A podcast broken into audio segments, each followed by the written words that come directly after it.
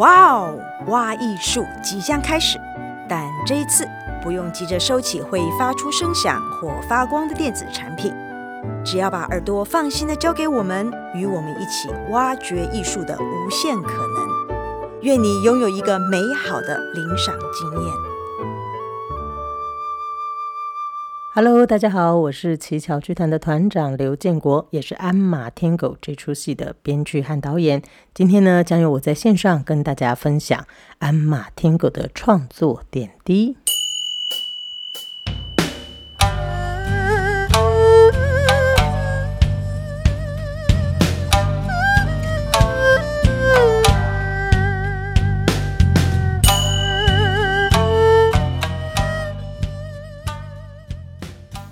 天狗》这出戏呢，是奇巧 Opera 的第二号作品。那什么是 Opera 呢？Opera 戏哦，其实就是咱歌仔戏的其中的一种。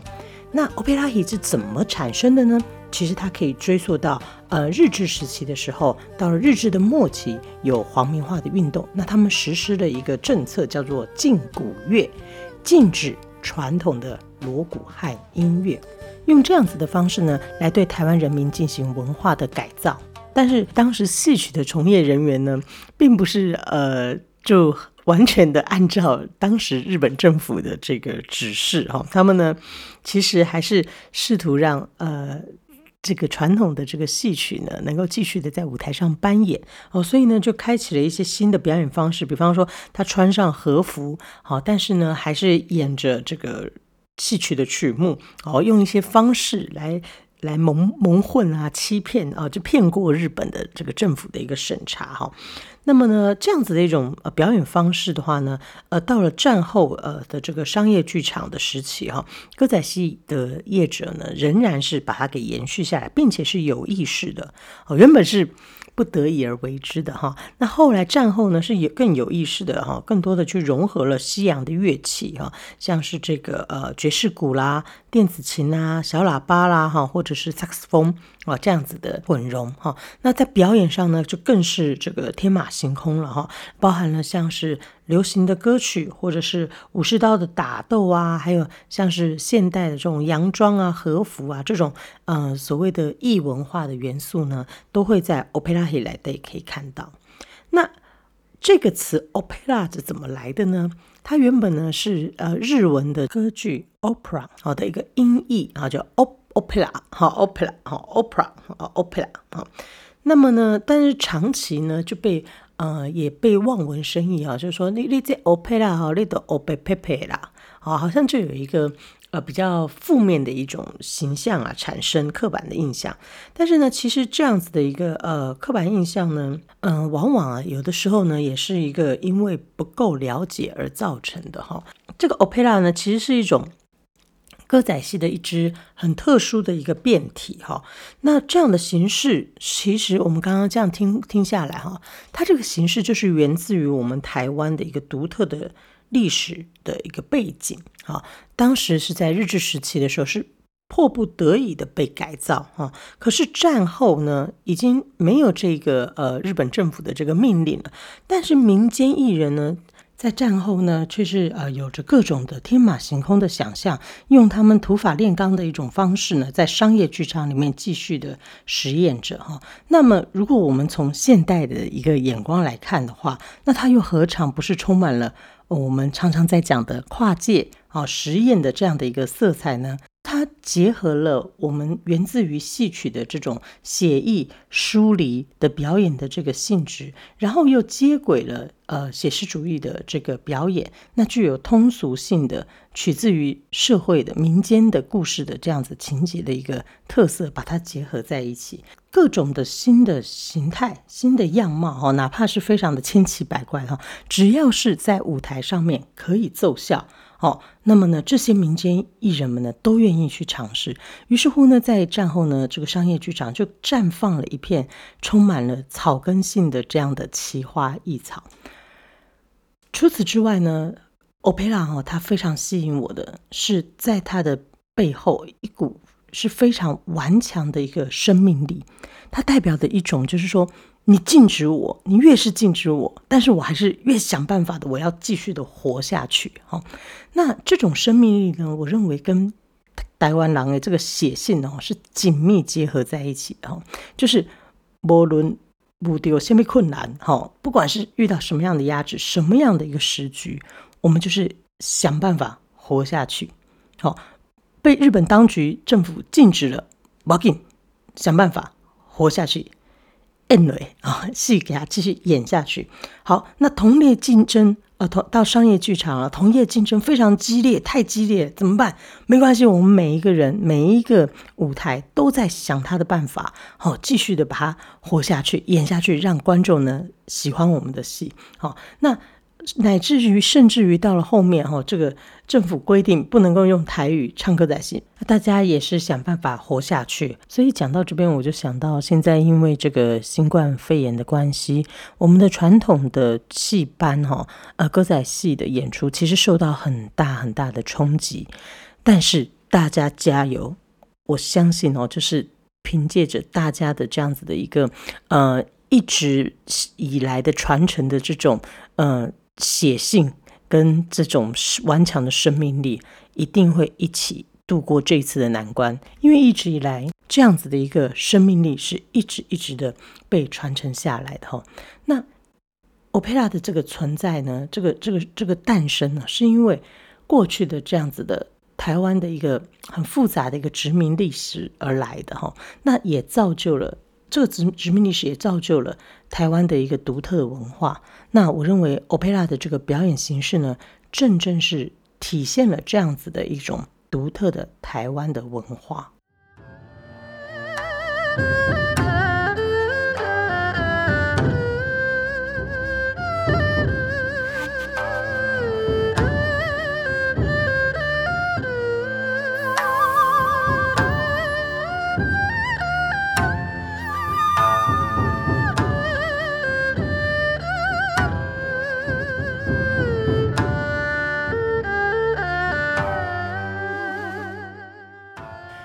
马天狗》这出戏跟咱台湾的 Opera 哈还有什么样子的关联呢？根据我们现在的学者来研究哈，我们很多的这个 Opera 的这个呃故事里面呢，有着像是鞍马天狗这样子的人物原型，并且这个源头就是来自于鞍马天狗哦这样的一个角色。这是什么样的一个原型呢？就是他。日常的时候呢，会有一个平凡的身份作为他的掩饰，好，有点像超人。他平常是一个记者，然后但是呢，呃，这个世界有危难的时候呢，他就换上超人装哈，去拯救世界。那我们的鞍马天狗呢，以及很多在歌仔戏里面出现的角色呢，都有。呃，像鞍马天狗这样子的一个特色，就是他平常的时候呢是一个身份，可能是一个武士，好，可能是一个富家公子，好，可能是呃，就是很平凡的这样子的角色。但是呢，等到他需要行侠仗义的时候呢，他可能就会蒙面，哈，然后呢，隐藏他的身份，以另外一个虚拟的名号，然后出去行侠仗义。那么七巧欧佩拉剧场呢，在做第一号作品的时候，就锁定了这样子的人物，呃，是。大盗玫瑰贼哈，他一样也是，嗯，白天呢是富家公子哥，到了呃要行侠仗义的时候呢，就会戴上面具，自称玫瑰贼来做行侠仗义。这样子的人物特性呢，其实呢源头源自于呢，也是鞍马天狗的这样的人设。那在现在的外台歌仔戏的剧目里面呢，也有呃跟鞍马天狗相关的这种延伸的一个剧目。不过呢，这个剧情的内容呢都已经被改写过哈，跟原本的故事有很大的差别。那在七角剧团，我在做《鞍马天狗》这出戏的改编的时候呢，也做了嗯蛮大程幅度的一个变化哈。其实我只取了他的人物的设定。啊，人物原型包含了像他原本的小说的创作里头写到的是小野宗房，然后呢，呃，自称他是鞍马山呃学艺的这个呃修行者哈，那这个是叫做鞍马天狗哈。那么呢，跟当时幕府末年的这个呃一群革命志士哈，来一起对抗呃这个效忠于。比较腐败的这个当时腐败的德川幕府的新选组，好的来展开的这个斗争哈抗争。那么在我的改编里头呢，就是一个虚拟的一个朝代跟时空哈，就是一个呃一个比较强大的一个政权，好，去灭了一个小的国家之后，要对它进行文化的改造。那这个小的国家呢，在剧中称为御沙国，而鞍鞍马天狗呢，就是跟这群御沙国的反抗志士一起来对抗这个比较强大的军府政权。而军府政权手底下的特别的警察组织呢，正式就是叫做新新选组。那它的前身呢，这个人物原型，也就是呃原著里头的新选组。那当我们了解了这个呃，opera 戏哈，跟鞍马天狗跟歌仔戏它之间的这个连接跟脉络之后，我们就会明白哈，在鞍马天狗里面，我们看到了许多呃，大家拿着武士刀哦，在那边呃打打杀杀，或者是说呃，在这个呃音乐里面为什么这么多的和风哈，或者是说在这个舞台上面的这些元素是怎么来的哈？不是只是因为。嗯，拿武士刀很帅哦，当然了，很帅也是非常重要的，对。但是呢，其实背后啊都有它的一个历史的脉络存在的。阿马天狗结合了宝冢的歌舞、沙阵武术啊，中西日台的音乐元素。那这一切的这种跨界的混融呢，其实呢源呃源自于 opera 戏，好，跟 opera 戏它连接的。我们台湾的多元的文化背景呢，是紧密结合的。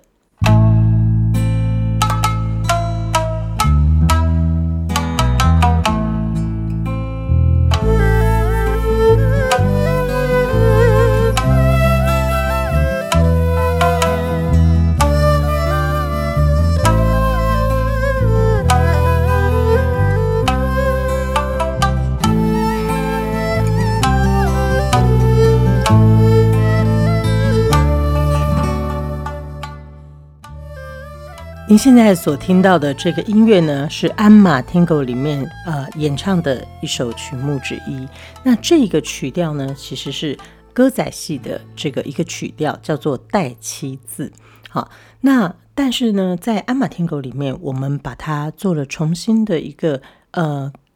编曲。哈，然后呢，增加了许多的和风的日本的呃乐器的一个配器的演奏，以及呢，在旋律上面呢，微调了一些音型，让它呢是一个带有日本风情的带气字。那不同的角色呢，在剧中呢，都会有不同的呃音乐的形貌的展现。那接下来呢，让大家来聆听一段天狗的演唱。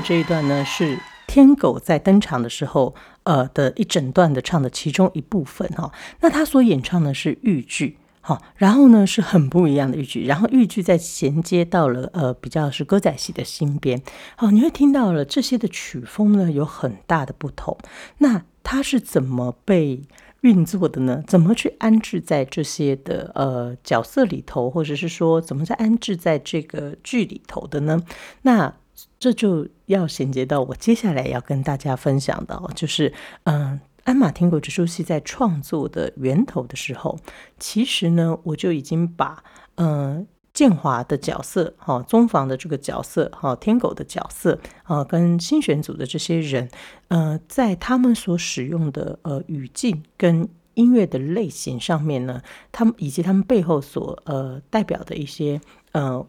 意义啊，做了一些的呃划分，啊，做了一些划分。那神妖天狗这个角色呢，其实在，啊原著就是大佛次郎先生的原著里头呢是没有这个角色登场的。鞍马天狗呢，就是一个在鞍马山上学艺的一个浪人。但乞巧剧团呢，一直以来我们做的都是跨剧种，或者是说呃比较跨界的新形式的一种尝试。那我就会思索说，好。那这一次建华要来演什么角色呢？哈，那这个就在一开始写剧本之前呢，这个剧本就已经改了，在我的脑海中，或者说在我的书桌上就已经被推翻，就是建立推翻，建立推翻了非常多次，我就是产出了各种各样不同的版本，然后呢，最后才呃落落定在建华呢饰演一个不是人类，哦，他是饰演一个妖神妖，那。这样子的一个设定，让他的音乐性呢，跟他的人物产生了一个呃一个好的，我认为是一个好的一个连接。怎么说呢？我曾经在之前也有过版本，就是建华是饰演新选新选组的呃反派。好，然后呢，跟小野宗房这样嘛，很合理嘛，对不对？我们常常会思索，就是两大主角，然后呃，是一个呃死对头，呃针锋相对的这样子的一个呃设定，那让他的整个戏剧的张力跟冲击就会产生。但是新选组的一个呃人物的原型来自于日本的新选组，虽然我把时代架空了，哦，不再是在幕府的这个日本的幕府末年。但是他为什么要演唱豫剧呢？那这个点我就过不去啊，就觉得说怎么都 K K 的哈。那其实创作的过程中啊，就是这样子，就一直不断的在跟自己对话，不断的呃给自己出题目，然后想答案，然后再推翻，不断的这样子的一个呃 无限回圈的一个过程。好，那就走了非常非常多的版本，直到我想到说，哎，如果说。有这么一个角色是神妖天狗呢？啊，那当这样子的一个想法出现的时候，嘿，好像很多东西就很通顺了哈。因为呢，呃，所有的其他的角色都是人，那只有他是既非神又非妖，他不是人类哦。所以说呢，在我们的这个剧种的一个特性上来说的话，它可以有一个很棒的一个，嗯、跟剧情的一个结合点。嗯，他使用的语境不一样，很合理哈。那么他所演唱的这个曲旋律呢，也很不同哈。那人类呢，跟妖神妖比起来，神妖其实已经是很老的灵魂了，他已经在山林千年了哈。那所以相对于人类来说，神妖是比较年长的。那相较于歌仔戏来说，豫剧是一个历史比较久远的一个呃一个剧种哈，所以说呢，他们在他们的这个呃旋律上面啊，以及他们的这个嗯演唱的这些东西上面呢，就可以有一个跟人物相结合的一个呼应。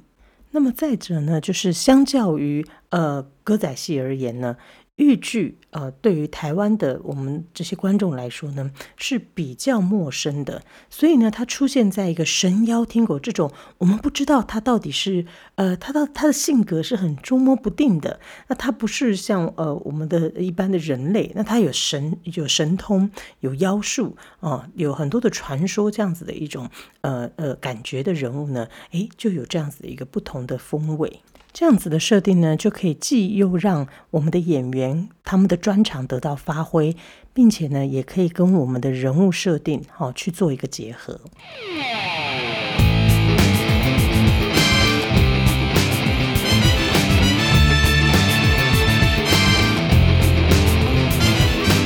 你现在所听到的这个音乐。也是鞍马天狗这出戏里面的音乐。它是呃流行音乐的一个曲风，已经跟歌仔戏跟豫剧都没有关系了。但如同就是如同刚刚跟大家介绍的啊，就是这些曲风的呃音乐呢，其实都跟人物有做结合。比方说在新选组呃的登场的时候呢，就非常的呃非常的西方的这种音乐的感觉，热血的音乐哦。那原因呢，也是在于说他的人物原来自于人物原型，就新选组曾经接受西化等等的这样子的一个原因。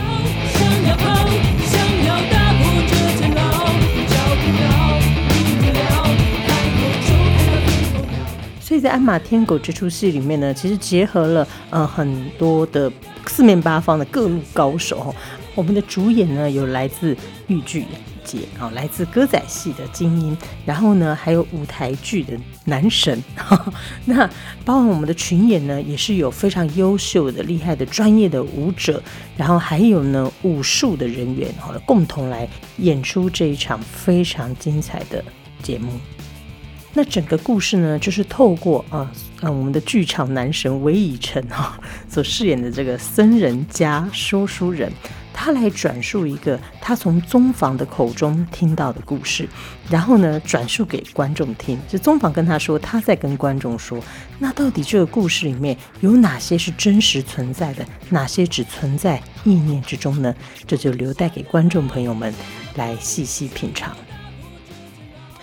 关于更多在这出戏上面的一些音乐的创作的一些发想呢，呃，跟制作的一些过程呢，会在下一集的节目来跟大家做分享。那这集节目的最后呢，我们邀请到神妖天狗的饰演者建华来跟大家分享他在这出戏呃演出的时候的一些心路历程。我们欢迎建华。Hello，大家好，我是建华小琪。天狗神妖，好，天狗半神半妖的这个天狗妖，好，这样子的一个特殊的一个角色的塑造上面，呃，也是真的是下了不少的功夫啊。这当然，呃，长期以来在七巧剧团，其实建国已经给了我很多的刺激，以及很多呵 呵尝试不同的呃领域的表演，好。也算是有给我一些练习啦，哈，包含一些保种的舞蹈啦，哈，然后我必须可，或者是甚至是蛋饺的这样子的一个呃行当的一个呃演出啦，哈，呃都有。当然，嗯、除了就是我自己要唱的豫剧，哈，那里面呢，因为神妖天狗嘛，它是变来变去的，哈，它变成什么样子，那个领域的呃。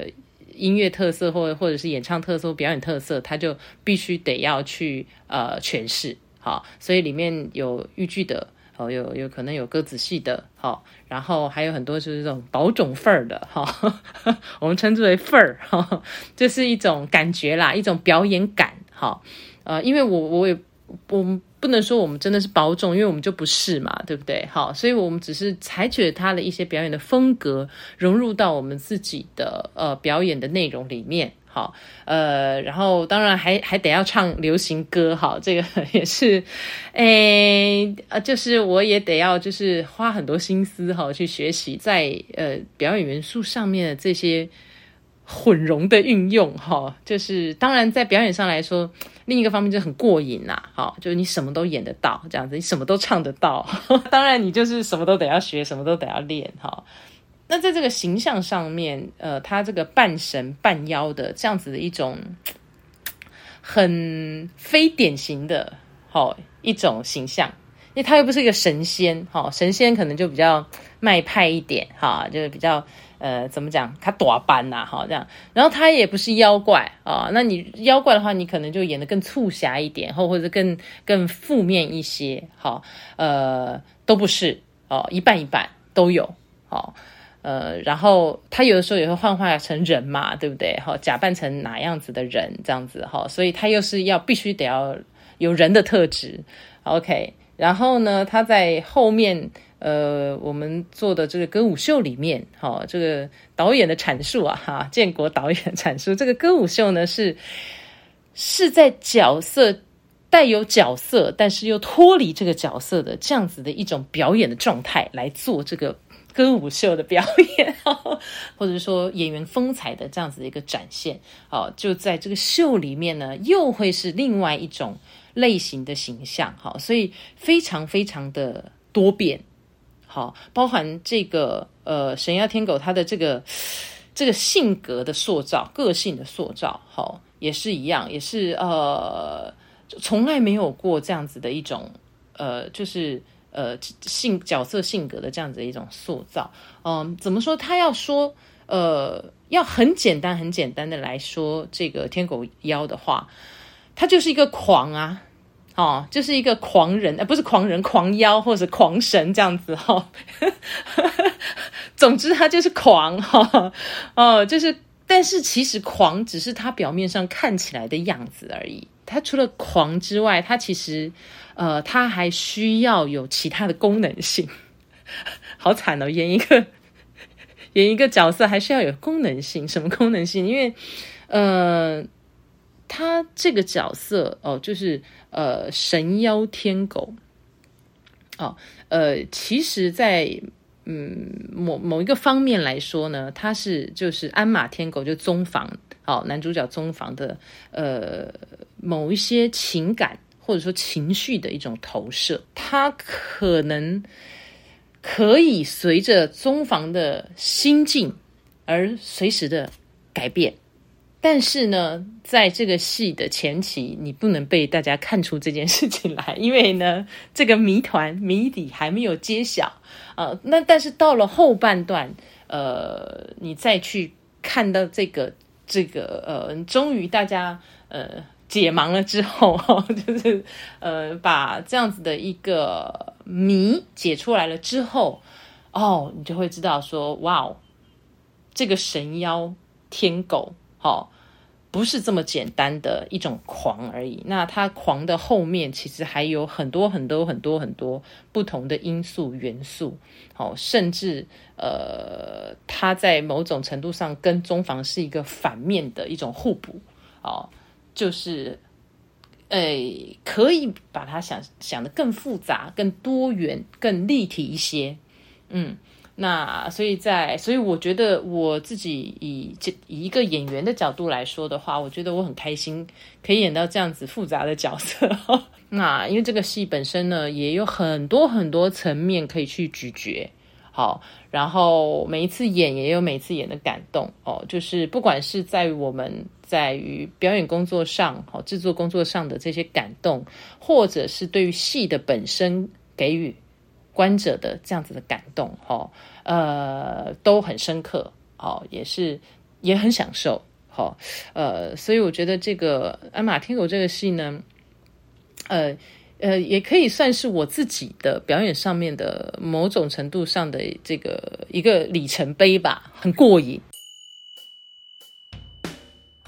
感谢建华的分享。那么下一集的节目呢，呃，我会。邀请呃，我们的音乐设计包含了我们豫剧的编腔王海林老师，还有歌仔戏的音乐设计呃何玉光老师和我们整个的流行音乐的呃音乐设计和我们的编曲录音的录制的老师李长磊老师来跟大家分享更多关于鞍马天狗的音乐制作上面的一些创作的想法。谢谢你们的聆听，拜拜。